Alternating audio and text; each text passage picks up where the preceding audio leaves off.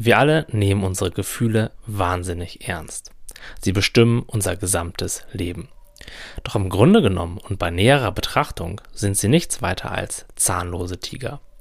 Mir hilft die Metapher von fließender Energie dabei immer sehr. Diese Energie bewegt sich in meinem Körper oder in meinem Bewusstsein.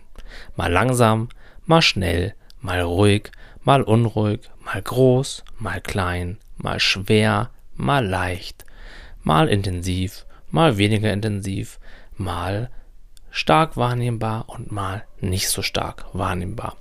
Soweit ist das auch kein Problem. Zumindest so lange nicht, bis wir mit dem Bewerten anfangen. Bis wir weggehen von, da bewegt sich eine Energie schnell in mir hinzu, diese Energie, die sich da schnell in mir bewegt, die mag ich nicht, die will ich nicht mehr haben und die soll jetzt sofort weggehen. Oder aber ich möchte, dass sich eine andere Art von Energie in mir bewegt. Erst an diesem Punkt fangen diese Energien an, wirklich unangenehm zu werden, nämlich in dem Moment, in dem wir sie bewerten und Widerstand gegen sie leisten. Lass also deinen mentalen Widerstand gegen diese Energien los. Löse dich auch von deiner Geschichte darüber, von deinen Bewertungen und von dem, was du meinst, was das vielleicht mit dir, deinem Leben, deiner Vergangenheit oder deiner Zukunft zu tun hat.